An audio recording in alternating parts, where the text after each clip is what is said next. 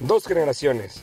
Olvídate del estrés, olvídate de la rutina y pásate la poca madre con nosotros. Sobre todo hablando de deporte, de lo que más nos apasiona, de lo que más nos gusta, de la actualidad y de antaño. Ven con nosotros, te invitamos. El deporte a través del tiempo. Bienvenido a 2G, un podcast diferente, en donde dos generaciones se encuentran para hablar de toda la actualidad del mundo deportivo y contrastar con las viejas glorias del deporte, con un estilo particular. Acompáñanos en esta gran aventura. bienvenidos a nuestro primer programa de dos generaciones. Yo soy Alex Orellana, tal y como podemos ver de la generación moderna de 22 años y estoy aquí con Justo Ávila. ¿Cómo estás, Justo? Hola, ¿qué tal, banda? Un saludo a todos, a todos los que nos escuchan y ven, a toda la banda de todo el mundo, en especial a toda la comunidad de Zitácuaro. Y bueno, un, este, mi nombre es Justo Ávila, como ya lo dijo aquí mi amigo Alex. Yo soy el viejo del programa, generación 82, ya pegándole al cuarto piso.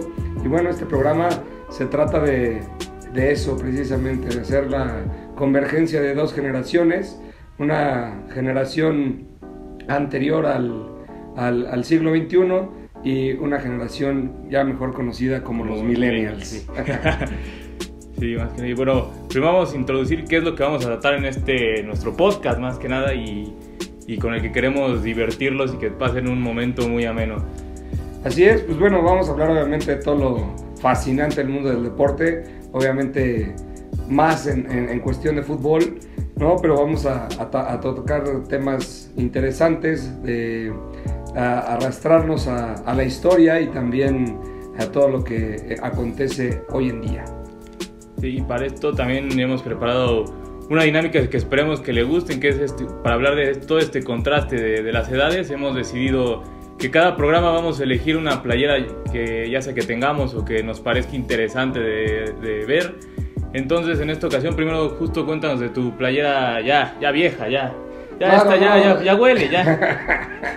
esta para toda la bandera que no no sabe o no conoce de, historia en, esta cuestión futbolística, esta playera que tenemos ahí al frente es playera de Pumas de los años 80. Eh, ahí en, la manga derecha traía el número, en esta ocasión está el número 11, que era la que usaba Hugo Sánchez. en el último partido que jugó, en la última temporada que jugó y el último partido que jugó en, en Pumas en la temporada 80-81, que después se fue al Atlético de Madrid a hacer todo lo que ya conocemos que hizo, pero esta fue la, la última playera que vistió. Evidentemente estaba más bonita porque no tenía... no, tenía telarañas, no tenía. Y todas las cosas. Ahorita ya hasta saca humo, ven nada más esta cosa. las marcas de ahora. Pero bueno, este, esta, esta playera rememora esos, esos este, históricos Pumas que bueno, ahora otra vez están en una gran final. En una gran final después de, pasar por la poderosísima máquina del Cruz Azul. Triste para mí eso de que haya perdido el Cruz Azul. Ya más adelante hablaremos de, de, este equipo y su maldición, pero bueno, a pesar de que ya estoy triste todavía de lo que ocurrió el sábado digo el domingo pasado y que todavía estoy conmocionado, no sé, no sé qué pasó, o sea, de verdad me preocupa mi máquina, pero bueno, voy a voy a hablar primero de, la playera que traigo en esta ocasión debido a lo que a las muertes tristemente que hemos tenido en este en estos meses de, de mi Dieguito Maradona y de Alejandro Sabela. Esta vez he traído la playera de, de Argentina de Brasil 2014 donde llegaron a la final y ya está claramente el actual dios del fútbol que es Lionel Messi y también eh, también de esa generación yo recuerdo al a De Michelis jugando hasta incluso de, central lateral. Estaba el Chema Basanta. Estaba el troncazo, digo, de, de Higuaín, que es el. Marcos Rojo, me acuerdo que en ese mundial Marcos Rojo. no, pero digo, de Higuaín era el perfecto centro delantero para las defensas rivales porque no metía nada. Y este, creo que solo a México le metió gol, pero en Sudáfrica, ¿no? Eh, pero sí, qué, buena playera también. Sí, sí, muy. Subcampeón del mundo, Argentina. Sí, de ese mundial también recordamos. Yo, yo sí veía Argentina campeón. Lástima de lo que pasó primero con Di María y su lesión. y luego un Messi que fue marcado en la final como por, por todos, literal. No, y aparte te digo, tuvo varias oportunidades Argentina. Higuaín tuvo una clarísima que desperdicia. La de Rodrigo la Bessi, Palacio la Bessi también. también estaba, creo, en esa selección. A ver si mi pochito ese que... Y después con una genialidad del chaparrito Gotze que después Sí. murió futbolísticamente porque no ha hecho nada absolutamente. Pero bueno, le queda ahí ese, ese golazo que metió en una, en una marcación tremenda a la, a la mala, obviamente, de la, de la defensa argentina, precisamente de Marco Rojo. De Marco y este- Un amigo, Marco Rojo, más que nada. Mascherano también estaba, ¿no? En esa Mascherano que jugó lesionado esa final de algo Jugó que... lesionado. Y, Increíble. y este y bueno, el, el arquero era Romero, el, chiquito. el chiquito. Me prestas una lana, hijo. Pero el chiquito, ¿no? No, ese sí. Un portero que nunca ha sido de mi agrado, pero que siempre ha estado. O sea, como ser regular. es, es, es regular. o correcto. sea, en- aparte jugando en el United, imagínate. Bueno, fue en compañero también de, de Moreno, ¿no?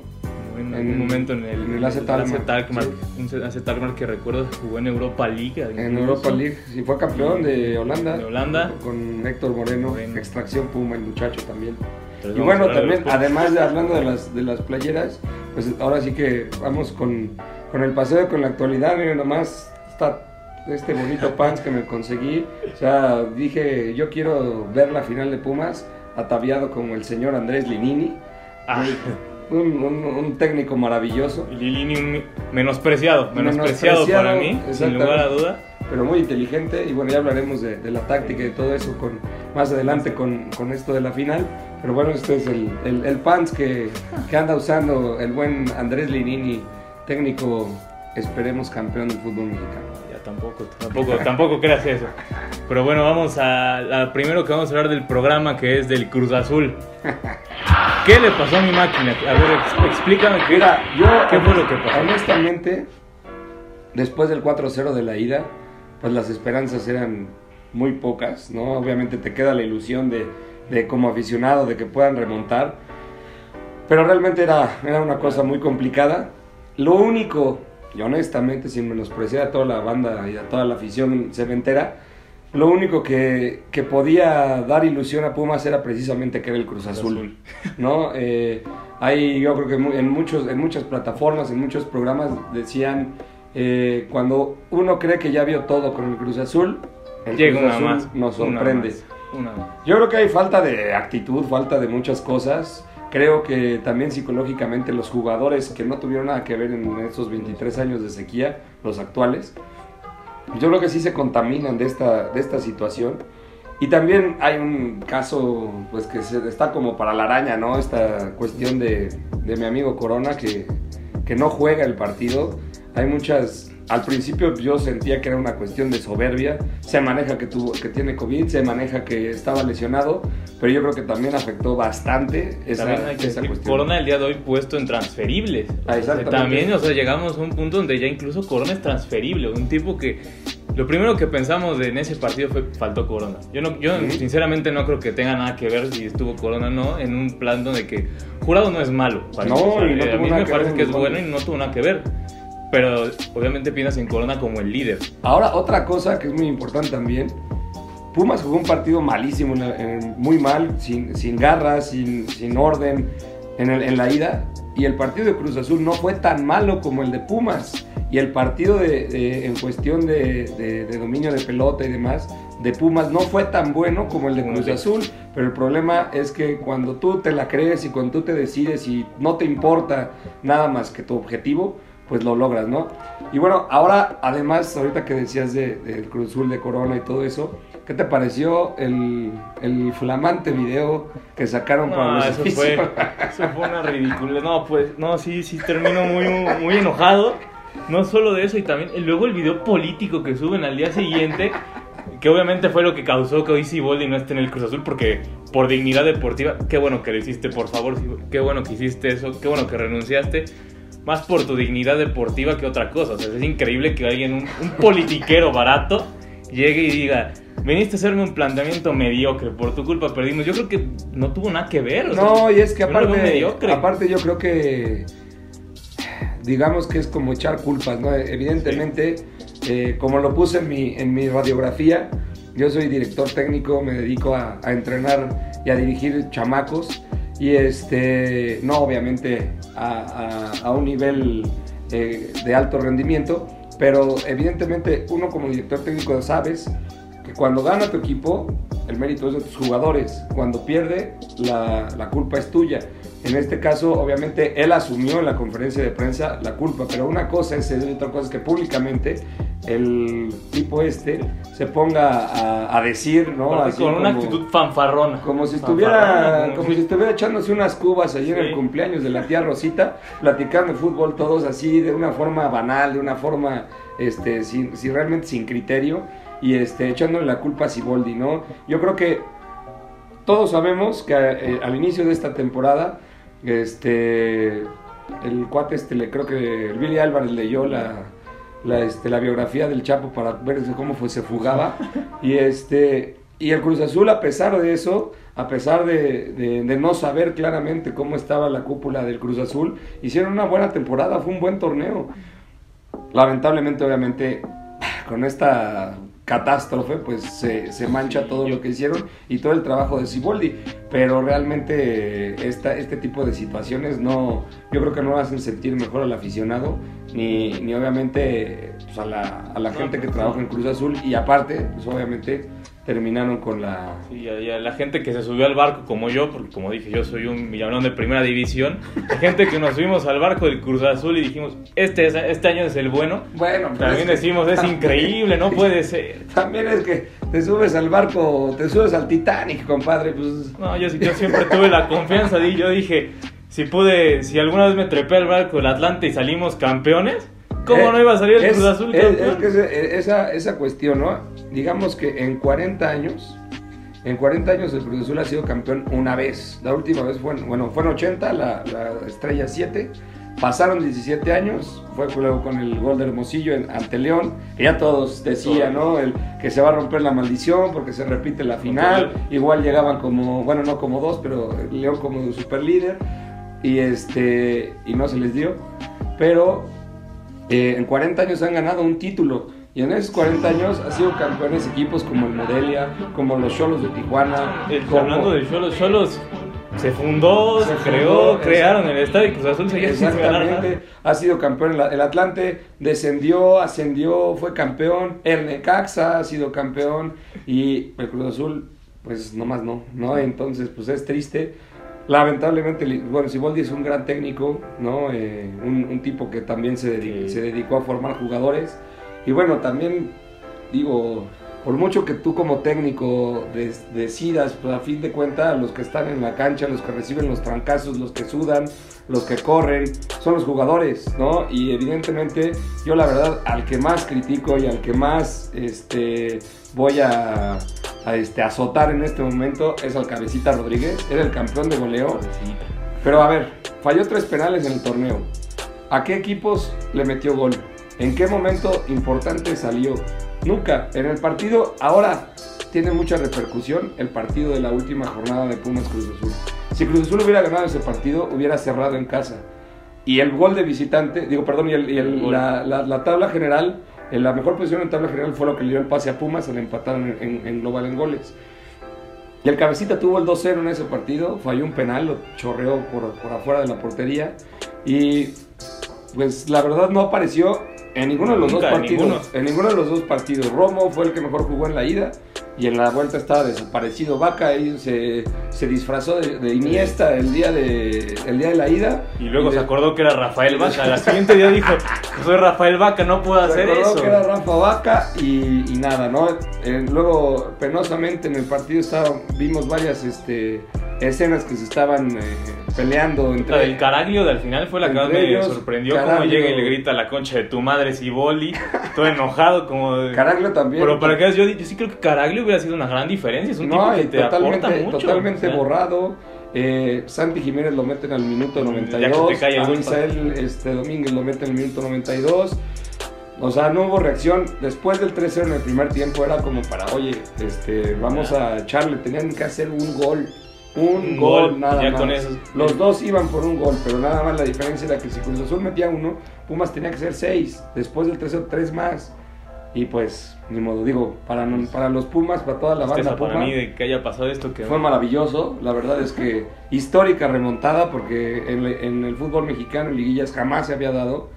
Bueno, Pumas ya está acostumbrado a dar el primer paso, ¿no? En torneos cortos no había nadie bicampeón, Pumas fue el primero. En, en este y ahora en, en Y esto va a ser lo bueno, va a ser no lo había hecho nadie, Pumas el primero. Y ahora va a ser un duelo de dos bicampeones. Un León Es que ha sido bicampeón contra un Pumas que ha sido Y, bicampeón. y, a- y aparte, otra cuestión para el Cruz Azul, que cualquiera de los dos que sea campeón lo alcanza. Lo va, el título. ya va a alcanzar. Una tristeza, ya, no, ya, ya ni, ni qué decir de esto. Pero yo también creo que ahora, ahora ya sin Ciboli, yo no creo que Cruz Azul pueda ganar por lo menos en los próximos un año, un año y medio. No están ni cerca ni... ni Pues ya. Porque ni siquiera va a haber... ¿Qué más da, mano? Ya 23. No, pero 24, pues ya, o sea, 25. por lo menos eh, yo desde que el día que llegó Peláez dije, por Mira, lo menos en dos Tú lo años- vas a ver ahorita, tienes 22 años, después de los 20 ya los años no se sienten. ya se van solitos. Entonces, pues ya no pasa nada ya. Y precisamente este, un día después o dos días después, ¿no? Fue que se cumplieron los 23 años. Pero pues Perdón, para- perdón, afición cementera, perdón que me ría, yo lo respeto mucho. La verdad es que para aguantar tantas cosas se debe ser extremadamente leal. Yo sé lo que es amar a, a una camiseta y pues bueno, evidentemente... Pues Bueno, sí, ya y de la gente de Atlas ya ni, ni, ni los tocamos. No, ellos sí, bueno, no. Ellos sí ya es otra cosa. Ya, ya vamos para el... ya mi querido Atlas esta vez no. para ya vamos para el séptimo piso, ¿no? Pero una, una cosa sí les digo, Cruz Azul, eh, a los aficionados de Cruz Azul, es, es un pensamiento totalmente personal. Con varios com- comenté este partido y me decían, eh, es que estamos acostumbrados, ya estamos acostumbrados, no se acostumbren a esto, no se acostumbren, no tienen por qué acostumbrarse a, a sufrir de esa manera por un por, por, este por jugadores que realmente no sienten la camiseta como ustedes no yo por ejemplo también vi ese día el, el día del partido yo muchas veces lo defendí pero ahora no no puedo defender lo indefendible. Ah, la, la central de Cruz Azul y sobre todo el Cata Domínguez el Cata Domínguez estuvo pero parecía tabla todo le rebotaba. Y luego se equivoca en el primer gol de Dinero le rebota el balón no reacciona siquiera para tapar el balón y luego hay una confusión en los centrales en el gol de Vigón, ¿no? Vigón se mete a- a- como un tercer delantero al lado de entre Carlos y, y Dineno. Y Pablo Aguilar y, y este, y Alcata no se hablan. Y los dos se van con González dejando a, Dinen- a- a Juan Pablo solito para que meta el gol. Pero bueno, vamos a darle, vamos a darle al, al siguiente capítulo. Y pues bueno, obviamente sé que algún día Cruz Azul va a festejar un título, pero... Mira, yo, yo estoy No confiado que. Yo ahora sí he decidido que no me voy a bajar de este barco hasta que salga campeón. Por primera vez he decidido. Porque ya me encapriché, ya dije, no, pues Cruz Azul tiene que. Bueno, yo me voy a esforzar. Como, como lo dice en su biografía, creo que aquí mi compadre le ha ido a todos los equipos, Todos. excepto a... Menos a las chivas, es así, nunca. Nunca me van a ver con una playera de las chivas y nunca me van a ver dis- celebrando que victoria de Dorados, ¿no? De- Al Dorados, esta vez no, no traje mi bufanda, pero traigo una bufanda del Dorados comúnmente. Y también a qué equipo raro te he tenido, los mineros de Zacatecas. Mineros de Zacatecas. También a- de esos equipos raros para que vean el San nivel Luis, de. ¿no? También el San, Luis, al donde Real estaba el loco cuando- Abreu. Cuando era el Real San Luis.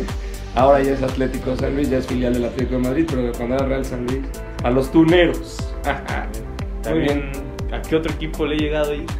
A le que le he llegado a todos, literal, a toda la liga, menos a las chivas. Menos Para que a vean, Chivas. afición de Chivas, al único equipo que nunca voy a respetar es al suyo. Así de así se los dejo.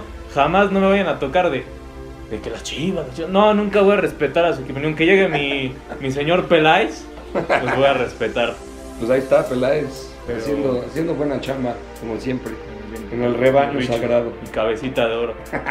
Ese Ricardo Peláez Linares, como dirían en el FIFA de, de antaño. Ricardo Peláez Linares, así es. Un gran, un, bueno, no gran jugador, con, Pero- con, con mucho, con muchos tamaños, eso que se tiene que poner en el fútbol. Lo que necesitaba Cruz Azul, este está en la cancha, está, está. Sí, caray, pero bueno, vamos a lo, vamos a lo que sigue. Pero bueno, vamos a. Esto es, vamos a nuestra primera pausa para. Bueno, nuestra primera pausa, a nuestra primera sección que se llama Un día en la memoria, donde justo nos contará sobre Sabela y sobre Paolo Rossi. Dos es. muertes muy tristes de esta semana. Así es, digo, vamos a, escuchar la, la sección y regresamos aquí a seguir echando desmadre un rato. El Mundial de 1982 se pintó de azul cuando la Italia de Enzo Bersot y Dino Sof se proclamó campeona del mundo. Pero la gran estrella de aquel memorable oncena fue Paolo Rossi, delantero polémico quien estuvo en prisión años antes de la justa española por problemas de apuestas. El bambino de oro fue blanco de numerosas críticas, pues al terminar la fase de grupos no había contabilizado ni una sola anotación. Pero en la ronda de finales marcó un triplete a Brasil, un para Polonia y uno más en la final ante Alemania. Eficaz en el área, fino en su estilo, Rossi marcó una época en el plano del fútbol internacional. Descanse en paz, Paolo Rossi.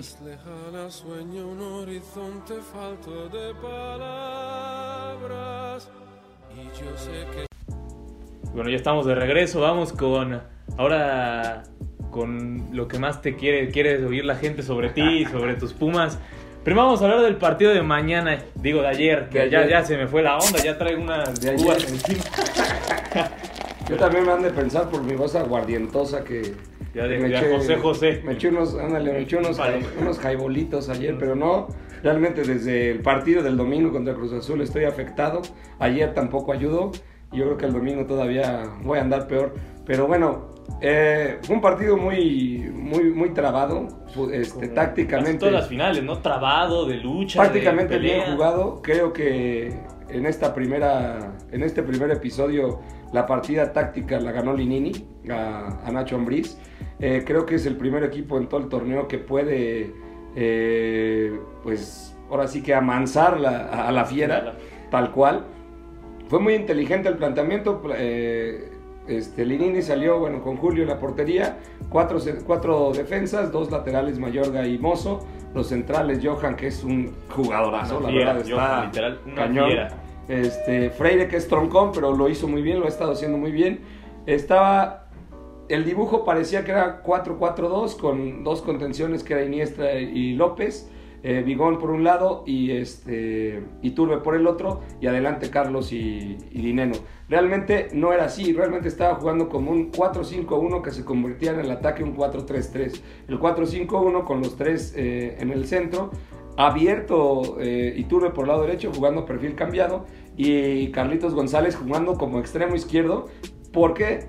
Para avanzar por ese, por ese sector y taparle la salida a. Fernando Navarro Exactamente. y que lo hizo perfectamente. El único detalle de Carlos González fue que andaba muy impreciso, pero realmente es un cuate que le avientas un avión y te lo baja, ¿no? Este, y, y adelante solo Dinero, que también no tuvo muchas oportunidades de gol, pero qué partidazo dio con sus taquitos, ahí andaba los- dándole al taconazo oro como, como piporro. Obviamente los jóvenes no van a saber de quién hablo. Los de antaño y los de mi edad sí van ya, a ya, los viejos, ya, los grandes, ya. Acá de- Ya, los que estuvieron con los dinosaurios, más que nada. puro taconazo de piporro y este y lo hizo bien Pumas Eh, se encuentra con un gol en el, segundo tiempo después de la en el primer tiempo al minuto 2 tiene la Iturbe creo que se precipita y le, quedó la chueca pero ya después consiguen el gol manejan bien el partido se quedan el León con un jugador este jugador menos que yo creo que le va a pesar mucho en la vuelta y, y después, lamentablemente, eh, hace un gol eh, el León, bueno, lamentablemente para la causa Puma, hace un gol eh, Gig- Gigliotti, que creo que no le metía gol No a le nadie. metía gol a nadie, Pero nadie. Pero- para él bueno meter en una Un saludo final. para mi amigo Mario Antiveros que lo sufrió en Toluca. Eh, uy, no, si vieras cómo todos los días hacía coraje. Incluso ayer en el grupo, en un grupo que tenemos, hizo coraje al respecto. Dijo Guillote no mete un gol al arcoíris, pero mete un gol en una final. Así Y es. sobre todo el movimiento que hizo para ese gol. Exacto. Es increíble, Se mete entre los dos centrales. Y ahí vamos a, a también tocar el tema. Hace, antes de que empezara la liguilla, en una entrevista, eh, Andrés Lirini decía que Mozo es un jugador que si supiera marcar, estaría en el fútbol europeo. Ahí está precisamente la por falla. Porque él enfrenta, de, de entrada le da mucho espacio a- al avión, eh, al avión Ramírez para, para mandar el centro, pero aparte se perfila mal. Cuando tú estás defendiendo, tienes que perfilar, a- perfilarte para que el, el contrario eh, no tenga cómodo su perfil, su perfil bueno. Entonces él hace al revés. Él le tapa el perfil malo y le deja el camino para el perfil correcto. El avión se, se mete hasta donde quiere, mata, manda un centro preciso y eso es lo que, lo que ocasiona el gol para, para el León, pero bueno, es, yo creo que conociendo a la afición Puma, con, digo, conociendo a, Pumas, la afición Puma va a estar de acuerdo conmigo. Creo que es mejor no llegar con ventaja, aunque es una aduana muy complicada, que haber llegado con ventaja. Sí, sobre todo de, de, mozo, creo que era algo que ya había aprendido. en Tulón yo me acuerdo que lo veía marcar y decía, no me este es otro mozo. Jimmy Lozano lo regresó diferente, no sé qué le pasó. Y de repente en ese torneo nos encontramos con un mozo que primero comenzó con sus indisciplinas de, de querer salir a la fiesta en pleno, pleno COVID. Por favor, no salgan, quédense en casa, no sean cabrones ya.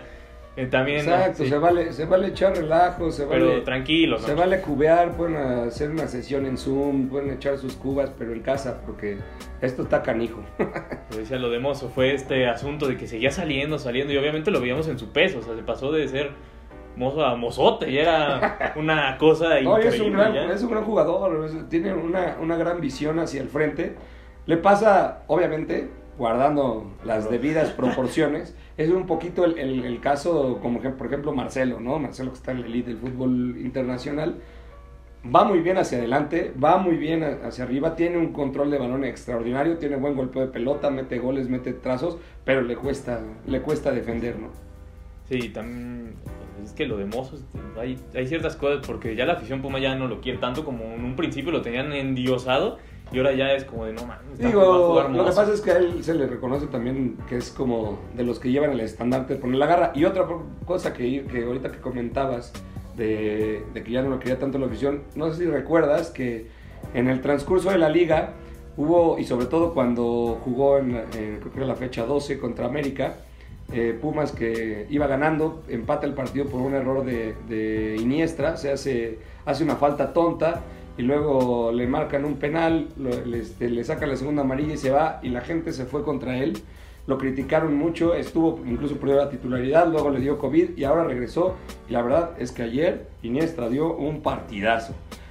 Jugó, jugó muy inteligentemente, juega, no es un tipo rápido, pero es un tipo que da pausa, que sabe ubicarse, roba una infinidad de balones en, en medio campo y la verdad es que jugó muy bien, o sea, le dio, le dio este, estabilidad al medio campo. Y el tema Iniestra ya lo habíamos tocado alguna vez en una plática que tuvimos, que yo te decía que para mi gusto, Eric Lira está un escalón arriba de Iniestra, a pesar de a pesar tiene muchas cosas, pero Lira a mí me es un futbolista que yo sí lo veo. Ah, no, claro, Lira, Lira, ha sido sensacional. pero siento que, por ejemplo, en estos partidos. Lo que pasa es que ya la experiencia. Mejor. La, la, experiencia también, también habla, ¿no? Muchas hay muchos técnicos, me recuerdo Manuel Lapuente que también era un experto en meter el camión atrás y así ganó varios títulos. Manuel Lapuente decía que los, los, los, este, los novatos o los, jugadores con poca experiencia este, te ganan partidos y los de experiencia te ganan títulos, ¿no? Entonces, eh, ahora, Pumas no es un equipo que que tenga mucha experiencia, ¿no? Los, los jugadores de experiencia son bastante jóvenes. El más eh, longevo del, del, equipo es Talavera, con 38 años.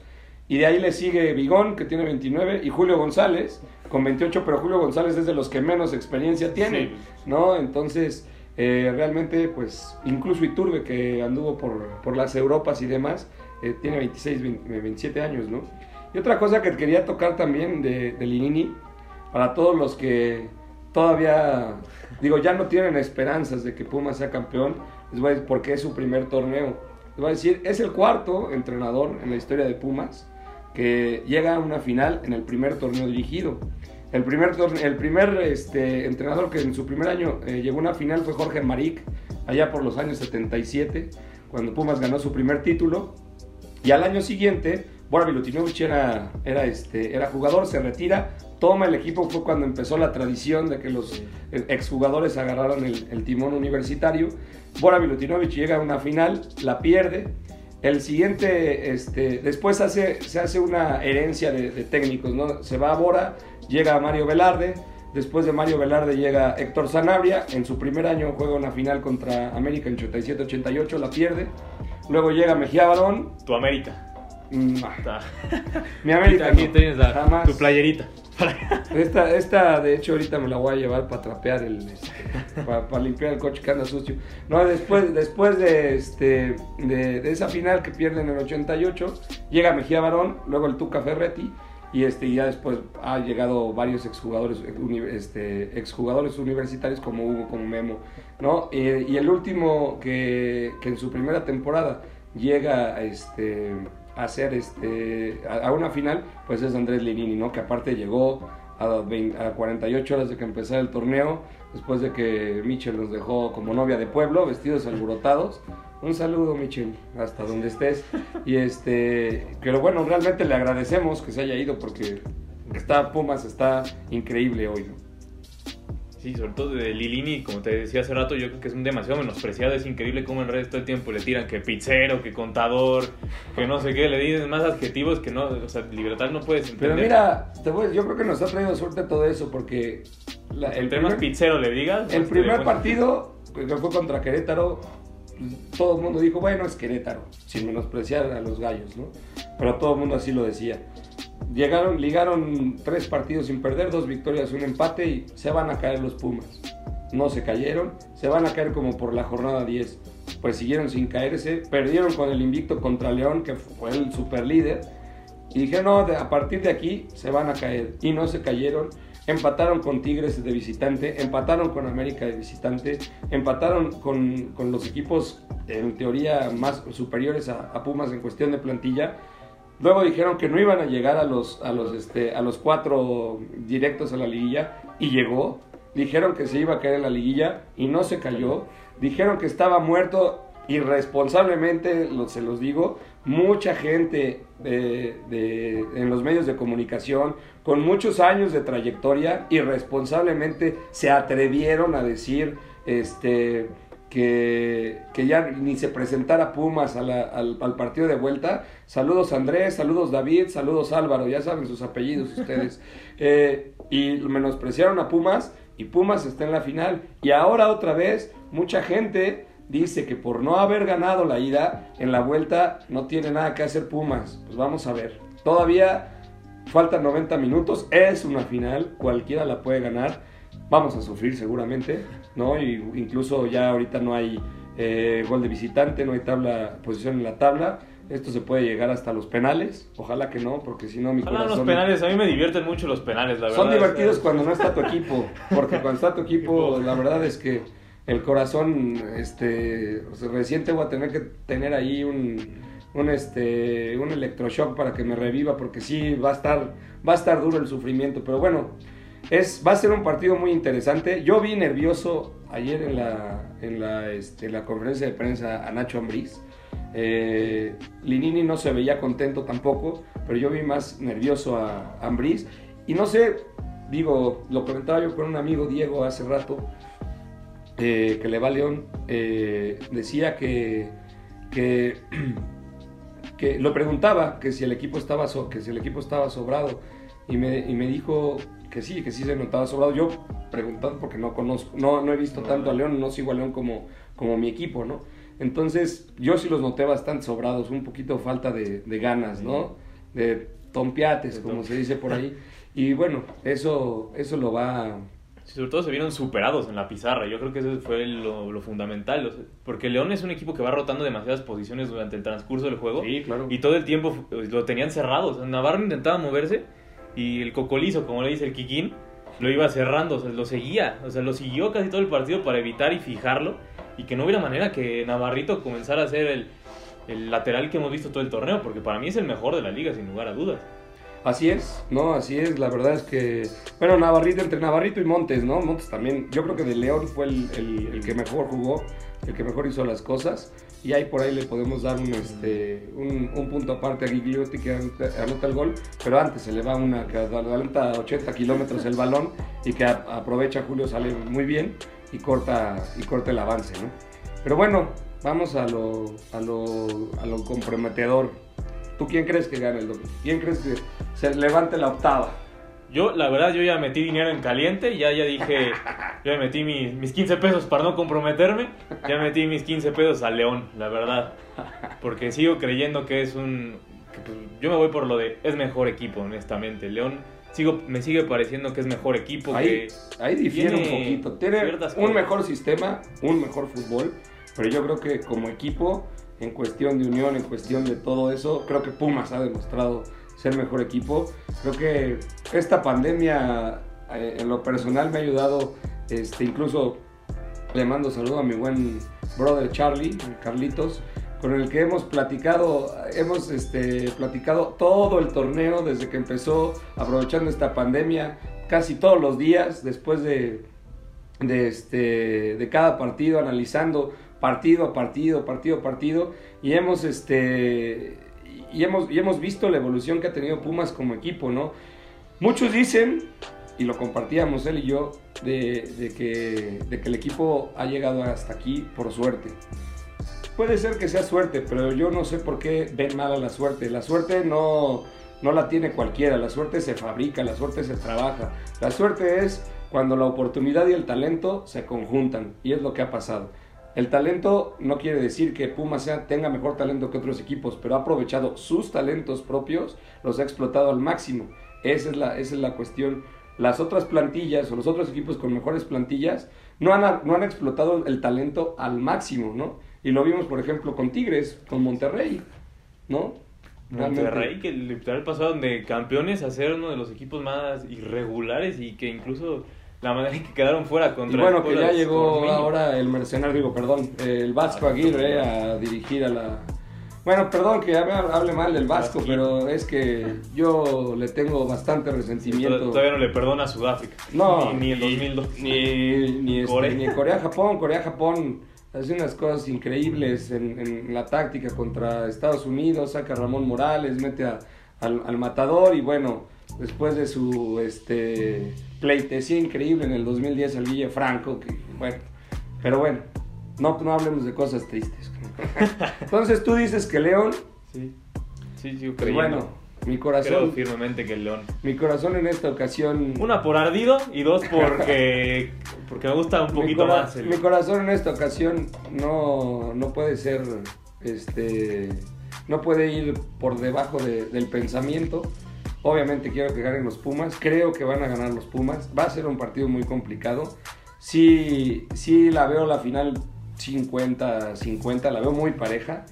Pero bueno, creo que, Pumas tiene ese, ese algo que necesitan los equipos campeones que a, lo largo de la historia, no solamente fútbol mexicano, en todos lados, eh, tiene, tiene, ese algo especial, ¿no? A lo mejor me equivoco, me puedo equivocar, pero creo que realmente las finales son para ganarlas, no para jugarlas, pero aún así Pumas la perdiera. Yo creo que lo que han hecho todo este torneo es maravilloso. Ojalá se coronara como campeón, porque realmente de los, de los subcampeones y de los segundos lugares muy pocos se acuerdan, ¿no? Entonces los... Saludos Cruz Azul, otra vez.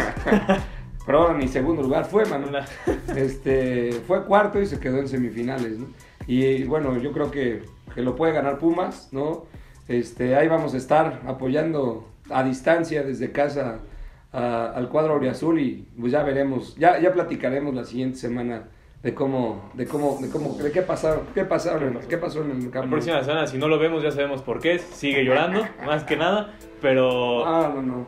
Pero pues esperemos, esperemos, ya veremos. Lo que, será, lo que está seguro es que será un gran partido. yo espero que sea igual que el, que el, de, el de ayer, trabado, que sea más táctico. Bueno, en mi caso yo disfruto más los tácticos. Me gusta ver un partido cerrado que uno abierto de, es correcto. 700 goles y que las defensas no hagan nada. Es correcto. Y ahora vamos a, vamos a, a, este, a polemizar un poquito. Bueno, no a polemizar, sino a, a, ver tú qué harías si fueras el director técnico. Parece ser que Alfredo Talavera ya puede, ya puede estar. ¿Tú qué harías? ¿Dejarías a Julio o meterías a Alfredo? Yo tengo que meter a Talavera. Es como. O sea, tengo que, a pesar de que Julio. hay, muchos, hay muchos puntos a favor, ¿no? Y muchos puntos en contra, ¿no? Obviamente respetas la jerarquía. Exacto, eso es lo, por eso, de ahí me voy, me baso en eso, de la jerarquía que, y que sabes que aunque esté mal te va a sacar, va a sacar mejor que Julio. No, ya, bueno, Julio lo ha hecho muy bien también, o sea, no, no, ha, no, ha, no ha, este... Sí, pero Talavera es Talavera. Lo que pasa es que en la cuestión del líder Talavera sí lleva un poquito, ahora, otra cosa, lleva casi un mes parado y, y Julio ha estado jugando. Ahí sería, es muy complicado, ¿no? Yo creo que ahí sí se tiene que tendrían que hablar en equipo y demás. Yo la verdad es que también, también me inclinaría un poquito por, por, eh, Alfredo, pero creo que Lirini va a poner a Julio. ¿Sí? seguro que lo va. No, no estoy seguro. seguro. Seguro, como No, espero que nos hablen y que nos patrocinen, ¿eh? Ahí, este, ahí dejamos nuestros dejamos. teléfonos para que nos patrocinen. Este, no, yo creo que, no, no estoy seguro, pero es lo que, es lo que presiento, es lo que presiento que, que se va a inclinar por Julio. Y bueno, venga, va a ser un partidazo y ojalá que, que la octava esté en el Pedregal. Ya, ya veremos la próxima semana. Pero con esto cerramos nuestra, nuestra segunda sección esta vez. Y vamos a empezar, ahora vamos a hablar del, del fantasy fútbol, ese, eso que me saca canas todos los días y que me estresa y que me hace gritar todos los domingos a los jugadores del NFL.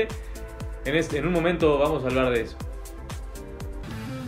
Y ya empiezan los playoffs de algunas ligas fantasy y es por eso que empieza el momento definitivo de la temporada. Así que estos son los jugadores que tienes que poner sí o sí en tus alineaciones fantasy de esta semana en cuanto a las posiciones principales. Para los corebacks yo recomiendo alinear a Ryan Tannehill, Lamar Jackson, Justin Herbert y Deshaun Watson. Pronostico al menos 20 puntos para ambos. Los corredores seguros que yo veo esta semana son Chris Carson, Austin Eckler, Wayne Gallman, Jonathan Taylor, Mike Gastin y Kenyan Drake. En cuanto a los receptores abiertos, voy a hablar de Allen Robinson, Justin Jefferson, Chris Godwin, Divo Samuel, Deontay Johnson y AJ Brown. Suerte en tus enfrentamientos fantasy, a menos que vayas contra mí. Bueno, y después del estrés de- del fantasy fútbol, como dije, lo que me mantiene todos los domingos queriéndome morir, de que no, o sea, no- es increíble, vienen los jugadores, de repente hay días que James Robinson me saca 40 puntos y otros días donde me saca 10, entonces ya hay días donde me pone a llorar tristemente para mi mamá, pero, pero bueno. Y ahora vamos a dar una vuelta por lo que va a haber este fin de semana. Primero vamos con el Real Madrid contra Los el Atlético de merengues, Madrid. El derby, el derby madrileño, este, un partido complicado para el Madrid que ha tenido una temporada de altibajos, ¿no? Muchos ya piden la cabeza de, de de Zidane. Eh, el torneo pasado tampoco fue bueno, aunque le alcanzó para el título, pero bueno, eh, afortunadamente a media semana consiguieron el, el- un, un resultado favorable con dos goles de Benzema para vencer al Gladbach, ¿no? Creo que sí lo dije bien, creo que sí está bien mi alemán. Y, este, y con eso, pues a- asegura el, el sitio en, en los octavos de final de la Champions.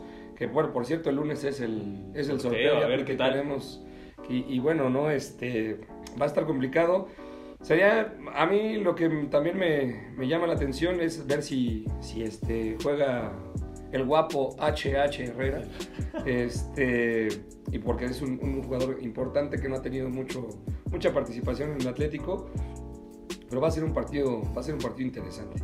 Sí, a mí también lo que me llama la atención es esta aura que siempre hay en el Madrid, que a los equipos, justamente como el Atlético, o cuando están en un momento de presión, el Madrid siempre gana, o sea, al final de cuentas siempre ha ganado cuando hay momentos de presión.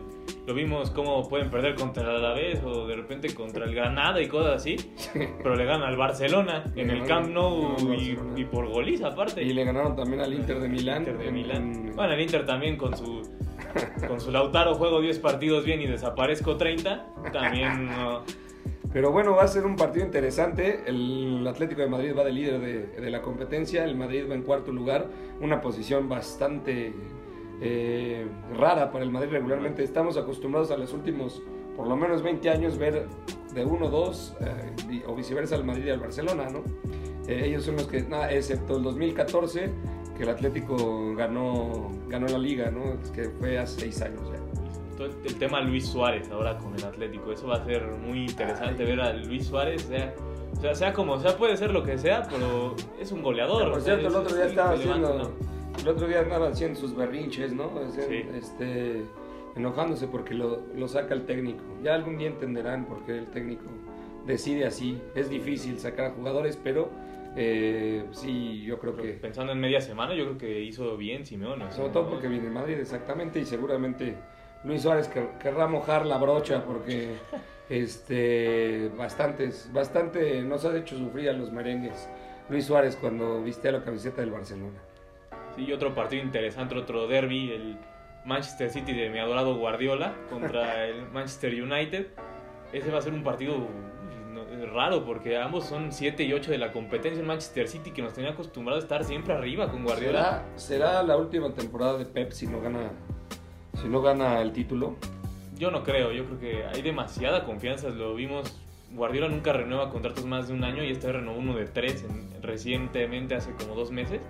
Entonces yo creo que por esa parte Guardiola no se va a ir del City. Aparte, viendo el documental de All or Nothing, entiendes por qué Guardiola está tan cómodo en el City, le dan todo. Sí, claro. Y bueno, por otro lado, el, el, este, el Manchester United ahora de, de Cavani, lo dirige este personaje, el Señor de los Anillos, ¿no? ¿No? Smigol. Así le Smigol, dicen, ¿no? Smigol, sí. Así le dicen, Smigol a- al buen Ole Gunnar Solskjaer, el, el, el noruego. Un delantero de época para los, Sí, claro. los de tu edad, para los viejos. Exacto, le dio el título al Manchester United en aquella épica final en, en, dos- en 1999 con David Beckham.